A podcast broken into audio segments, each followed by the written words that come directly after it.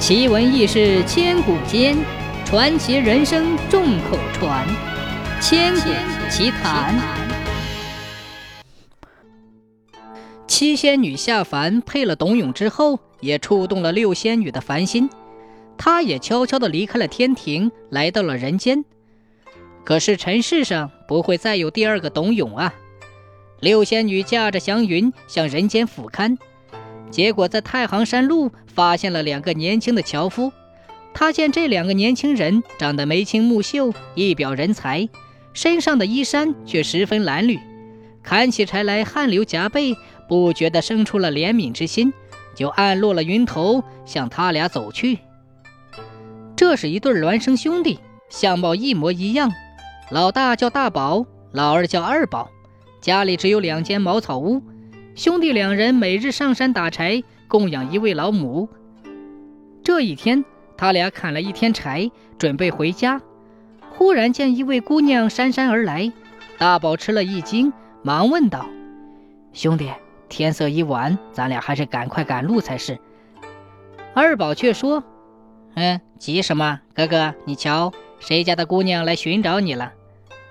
大宝挑了担柴就跑，边跑边说。快赶咱们的路，当心碰到妖魔鬼怪。二宝只得紧紧跟随。当他俩刚刚跨进门槛时，六仙女也跟着进了门。大宝十分诧异，赶紧奔回茅草屋去请妈妈。二宝却赖着脸皮问六仙女是从哪里来的。六仙女没有回答，却呜呜咽咽地哭了起来。这时，大宝已经搀出了老妈妈。老妈妈问那女子：“你是谁家的千金？为何到我家来啼哭？”六仙女向老妈妈深深的一拜，说：“我随爹爹逃荒至此，不想在山中遇到了一只猛虎。爹爹为了保护我，竟遭猛虎的伤害。我孤苦无依，只得跟随两位哥哥来到贵府，万望妈妈收留。”说罢，又伤心起来。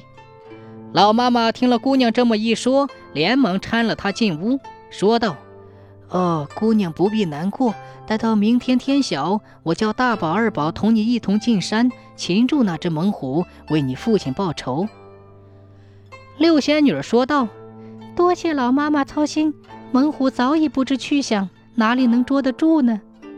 只是小女举目无亲，求妈妈做主。”寻个善良的人家，小女做他家的媳妇儿，就心安理得了。老妈妈听罢，喜不自胜，当晚安顿了姑娘，和自己一同安睡。夜里，老妈妈悄悄问仙女儿：“可否做她的儿媳？”六仙女儿说：“凭妈妈做主。”老妈妈问她：“姑娘是喜欢大宝呢，还是二宝？”六仙女儿说。两位哥哥都好，妈妈做主吧。老妈妈思量了半日，作了难。按常理说，婚姻之事应该先兄后弟，只因为这兄弟俩脾气不一样，老大忠厚老实，能忍能让；老二奸猾刻薄，遇事总要占上风。若将姑娘许配给大宝，老妈妈怕二宝生出事来，因此总拿不定主意。后来，老妈妈想出了一条妙计。叫他俩明日都进山砍柴，谁砍得多，回来的早，就把姑娘许配给谁。二宝心眼多，天不亮就起了身，独自进了南山。南山上柴火嫩，他估计一定砍得多。大宝却有意谦让弟弟，他故意将砍刀磨了又磨。太阳升到老高，才动身进了北山。北山上的柴火老，他估计一定砍得慢。谁知他快刀砍柴，没多一会儿的功夫就砍了满满一担。他又故意等太阳落山后再回到家里，不料二宝仍然没有回来。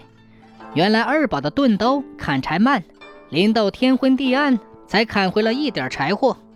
老妈妈又说：“你砍得这么慢，那就让你哥哥拜堂吧。”六仙女笑了笑说：“磨刀不误砍柴工啊。”从那时候起，这句俗语就传开了。